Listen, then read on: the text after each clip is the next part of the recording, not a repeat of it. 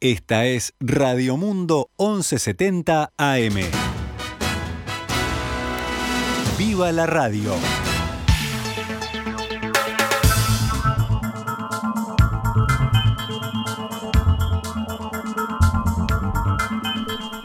Doce horas 15 minutos. Comenzamos una nueva edición de Noticias al Mediodía. Una edición de viernes en este 4 de marzo del año 2022. Vamos ahora con la actualización de las noticias.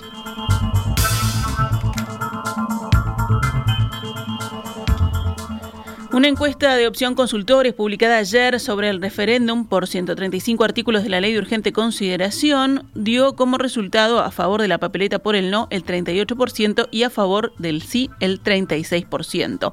Hay un 22% de indecisos. La intención de voto en blanco y anulado registra 2% para cada una de las opciones. En el análisis, la consultora expresa que el escenario es abierto y competitivo con una ventaja potencial del no debido al efecto del voto en blanco y el perfil de los indecisos. La brecha de dos puntos porcentuales a favor del no es igual a la del trimestre pasado, según indica opción. Sin embargo, el referéndum tiene la peculiaridad de que el voto en blanco acumula en favor del no, y dado que en esta medición esa propensión al voto en blanco es del 2%, la ventaja potencial en favor del no es de 4 puntos, es lo que señala también la consultora.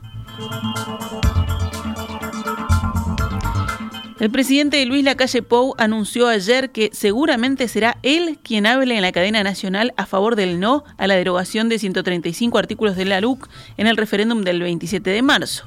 El mandatario, en entrevista con Telemundo, aseguró que el resultado del referéndum, sea cual sea, no va a cambiar el rumbo del gobierno. La LUC, según Lacalle Pou, es una ley que ni le ensancha ni le achica la espalda a un gobierno. Aún así, el mandatario expresó que un eventual triunfo del sí sería un paso atrás en materia de seguridad, de libertad financiera y del sistema educativo. Tras las críticas que recibió por no cumplir con la promesa que hizo en la campaña electoral de que no habría aumento de tarifas públicas, la calle Pou reconoció ayer que es cierto. Luego el mandatario explicó, si yo antes del primero de marzo hubiese podido prever que el 13 de marzo iba a explotar el coronavirus y el mundo iba a cambiar como cambió, y el ataque injustificado de Rusia a Ucrania y que el petróleo pase a duplicarse o más que duplicarse en su precio, obviamente no hubiera hecho ese compromiso. La calle Pou también afirmó ayer que el oficialismo avanzará este año con la reforma de la seguridad social, incluso si no hay acuerdo con el Frente Amplio. El mandatario señaló que no ve voluntad de parte del Frente Amplio para avanzar hacia un consenso, pese a lo cual no descarta esa posibilidad. El presidente del Frente Amplio, Fernando Pereira, desarrolló ayer en conferencia de prensa su opinión del mensaje que el presidente Luis Lacalle Pou habría brindado 24 horas antes en su memoria anual ante el Parlamento. Pereira expresó que el discurso del mandatario ignoró las principales necesidades de la gente, que son su capacidad de ingreso, su salario y su jubilación. Dijo que la calle Pou no se refirió a la circunstancia de vulnerabilidad que están viviendo miles y miles de familias. Tal vez hoy no sean muy masivas las tomas que se están dando de las ollas populares, pero siguen habiendo miles y miles de uruguayos que para alimentarse diariamente tienen que ir a una olla popular. Pereira también llamó a imaginarse lo que se habría dicho si las maestras o los policías hubieran parado 19 días, pero dijo, sin haber parado un solo minuto, tuvieron 19 jornales perdidos. 12 horas 20 minutos, vamos con datos de la emergencia sanitaria. Ayer fallecieron nueve personas con coronavirus en Uruguay. La cantidad de pacientes con COVID-19 en CTI subió a 126, 8 más que el día previo. Fueron detectados 2.182 contagios nuevos en 10.008 análisis. La tasa de positividad siguió su tendencia a la baja y se ubicó en 21,80%. El subsecretario de Salud Pública, José Luis Atián, aseguró que desde la cartera se vislumbra que estamos más cerca de un levantamiento de la emergencia sanitaria decretada el 13 de marzo de 2020, cuando se detectaron los primeros cuatro casos de COVID-19 en Uruguay. En rueda de prensa el jueves, el viceministro dijo que el Poder Ejecutivo hace una evaluación constante del tema, que en última instancia será resuelto por el presidente Luis Lacalle Pou con el Consejo de Ministros. A su vez, Satian planteó que la última ola de contagios está por terminar, pero remarcó que el virus aún circula en la sociedad. Nuestros técnicos establecen que ya estamos en el descenso de lo que fue la ola de Omicron, pero todavía hay circulación comunitaria. Tenemos miles de casos diarios y lamentablemente tenemos fallecimientos a diario, dijo. El subsecretario afirmó que la campaña de vacunación anti-COVID para niños de entre 5 y 11 años avanza a buen ritmo. Según las cifras oficiales, el 57% de los integrantes de esa franja etaria recibieron la primera dosis, mientras que el 11% ha tenido la enfermedad recientemente y no han podido vacunarse. 12 y 21, seguimos adelante con más titulares del panorama nacional. Leonardo Cipriani, presidente de ACE, la Administración de Servicios de Salud del Estado, confirmó ayer que está en curso una investigación administrativa por el fallecimiento de una niña de 8 años el martes pasado en el hospital de la ciudad de Rivera. La menor, procedente de la localidad de Bichadero, tenía diagnóstico de tumor de mediastino cuando sufrió dos paros cardiorrespiratorios y dejó de existir mientras aguardaba algún vehículo para ser trasladada al Hospital Pereira Rosell de Montevideo. Cipriani sostuvo que, por las coordinaciones grabadas a las que accedió, el SAME 105 buscó todas las opciones posibles para el traslado terrestre, incluso a nivel privado, dado la premura de la situación. Respondió el equipo del Hospital Regional de Salto, que cuenta con CTI pediátrico, y 11 profesionales de medicina especializada, así como un equipo multidisciplinario, pero lamentablemente el traslado no llegó a efectuarse dado que la niña falleció con antelación. El jerarca indicó que en el departamento de Rivera hay un problema estructural con los traslados pediátricos. Eh, es como dijimos, nosotros tenemos este sistema para poderlos trasladar, pero no tenemos en la localidad eh, ambulancias especializadas pediátricas eh, para poder hacer los traslados. Y es un problema estructural de, mucho tiempo y que ocurre en varios puntos del territorio, son más graves en la región norte, en el cual esto a nosotros nos pone a trabajar, eh, ya veníamos trabajándolo, este es un tema que ya venimos trabajando.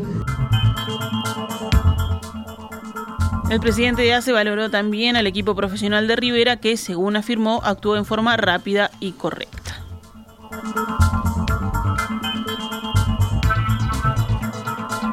Los senadores del Frente Amplio, Charles Carrera y Mario Vergara, se reunieron ayer con el fiscal de delitos económicos y complejos, Gilberto Rodríguez, encargado de la investigación del caso de la ampliación de la concesión de la terminal especializada del puerto de Montevideo a la firma belga Nasi. La instancia forma parte del proceso iniciado tras la denuncia del Frente Amplio contra cuatro jerarcas del gobierno, el presidente de la Administración Nacional de Puertos, Juan Curvelo, el entonces ministro de Transporte y Obras Públicas y actual titular del Ministerio del Interior, Luis Alberto Heber, el subsecretario de Transporte y Obras Públicas, Juan José Olaizola, y el prosecretario de Presidencia, Rodrigo Ferrés. Carrera indicó, hablando con la diaria, que lo que quería el fiscal era interiorizarse y les pidió que fueran a fundamentar la denuncia. El legislador señaló que la tesis del Frente Amplio es que el acuerdo entre el gobierno y la firma belga fue ilegítimo porque es violatorio de todo el ordenamiento jurídico y que estamos ante graves delitos contra el patrimonio público, dijo. Según los denunciantes, los representantes del gobierno, en lugar de defender el interés general, optaron por darle un beneficio a un privado que lo benefició en miles de millones de dólares. Al mismo tiempo, Vergara dijo en rueda de prensa que mediante esta concesión el gobierno entregó un monopolio por 60 años de manera inconstitucional, ilegal, inconveniente, violando las normas. La Institución Nacional de Derechos Humanos y Defensoría del Pueblo denunció en un informe publicado ayer que el gobierno uruguayo se negó a facilitar la visita del grupo de trabajo sobre desapariciones forzadas e involuntarias de las Naciones Unidas. Según la institución, el grupo de trabajo intentó arreglar una reunión para el mes de noviembre con el objetivo de observar y asesorar en la búsqueda de los desaparecidos en el país, pero el gobierno expresó reservas en cuanto a las fechas y luego no respondió a una segunda comunicación del grupo de trabajo reiterando la solicitud. Fuentes del instituto, citadas por el observador, dijeron que en septiembre de 2021 el grupo pidió ser recibido en Uruguay, pero no obtuvo respuesta, por lo que insistió en noviembre con la comunicación. El observador consultó a la Cancillería para conocer la razón que lo había llevado a no recibir este año al grupo de trabajo y le respondieron que dicha reunión estaba siendo coordinada para el segundo semestre de este 2022.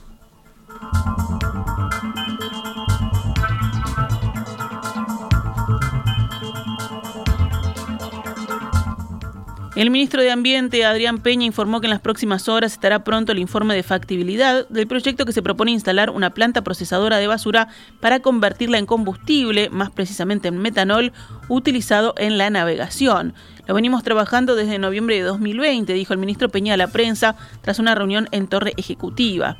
Es un proyecto que transformaría prácticamente la mitad de la basura que se genera en Montevideo y Canelones en un combustible que es el metanol, un combustible de la transición de algunos motores de navegación, explicó Peña. El ministro aseguró que una naviera importante está construyendo ocho buques de este tipo y este combustible sería adquirido por esta misma naviera. Para avanzar en el proyecto y llevarlo a la práctica, el Ministerio de Ambiente trabaja en conjunto con los técnicos y los equipos políticos de las intendencias de Montevideo y Canelones, según comentó el ministro.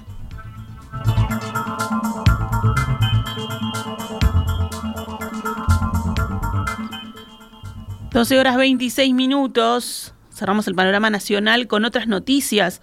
La fiscal de flagrancia, Patricia Rodríguez, investiga una denuncia por abuso policial presentada este jueves cuando ocurrió el episodio reportado. La magistrada citó para este viernes a los denunciantes y a los efectivos involucrados. En las últimas horas se viralizó un video a nivel de redes sociales en donde se aprecia a dos policías realizando un procedimiento y multando a dos personas que venían en una moto. Al comienzo de este video, quien filma le dice a uno de los policías, si vos sabés que la multa está mal puesta, a lo que el oficial le retruca que no.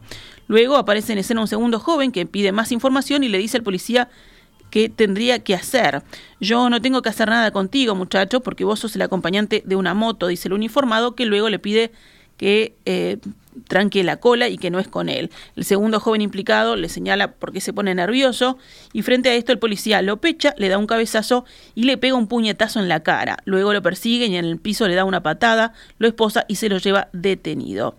En el lugar había al menos un policía más que se llevó detenido al otro joven, además de quien filmaba el video. Seguimos adelante con más información. La Dirección Nacional de Bomberos advirtió por denuncias de personas estafadas mediante mensajes de WhatsApp en Montevideo, Canelones y Maldonado. El modus operandi de los delincuentes se basa en usar una foto de perfil de un funcionario de bomberos, ofrecer la venta de dólares por debajo del precio oficial. Se solicita a la víctima que deposite el dinero en una cuenta determinada, pero los dólares prometidos nunca aparecen. La persona que aparece en las fotos está actualmente en comisión, según lo informado por bomberos, y a través de un comunicado se recordó también que en caso de recibir un mensaje de este tipo, lo mejor es llamar al 911 o dirigirse a la seccional más cercana para denunciar el hecho.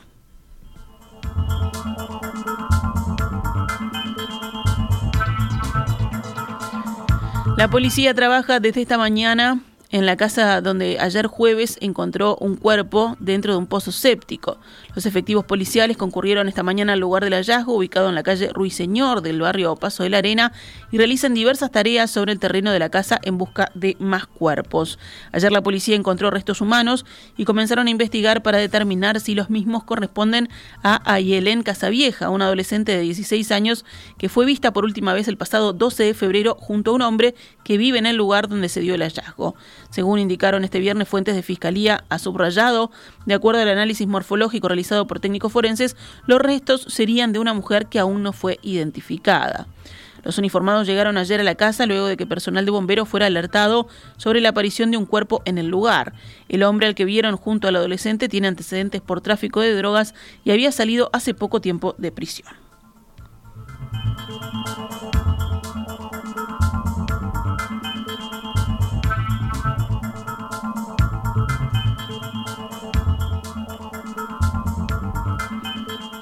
Actualizamos a cuánto cotiza el dólar a esta hora en pizarra del Banco República. 41 pesos con 60 para la compra y 43 con 80 para la venta.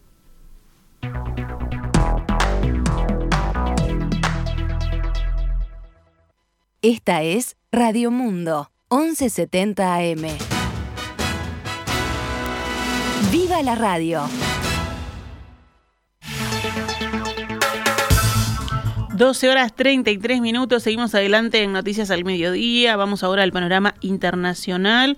Bueno, como informáramos más temprano, el ejército de Rusia ocupó este viernes la central nuclear Zaporilla de Ucrania, la más grande de Europa y punto clave de la generación de electricidad para el país y para la región. Las fuerzas rusas habían bombardeado parte de la central nuclear el jueves de noche, provocando un incendio que más tarde fue controlado. La Agencia de Inspección de las Plantas Atómicas de Ucrania aseguró que hasta el momento no detectó ninguna fuga radiactiva. Zaporilla está ubicada a unos 150 kilómetros al norte de la península de Crimea. Según el gobierno ucraniano, proyectiles rusos que impactaron en las primeras horas de la pasada madrugada en la planta atómica provocaron un incendio en un edificio y un laboratorio. Los socorristas pudieron controlar el siniestro.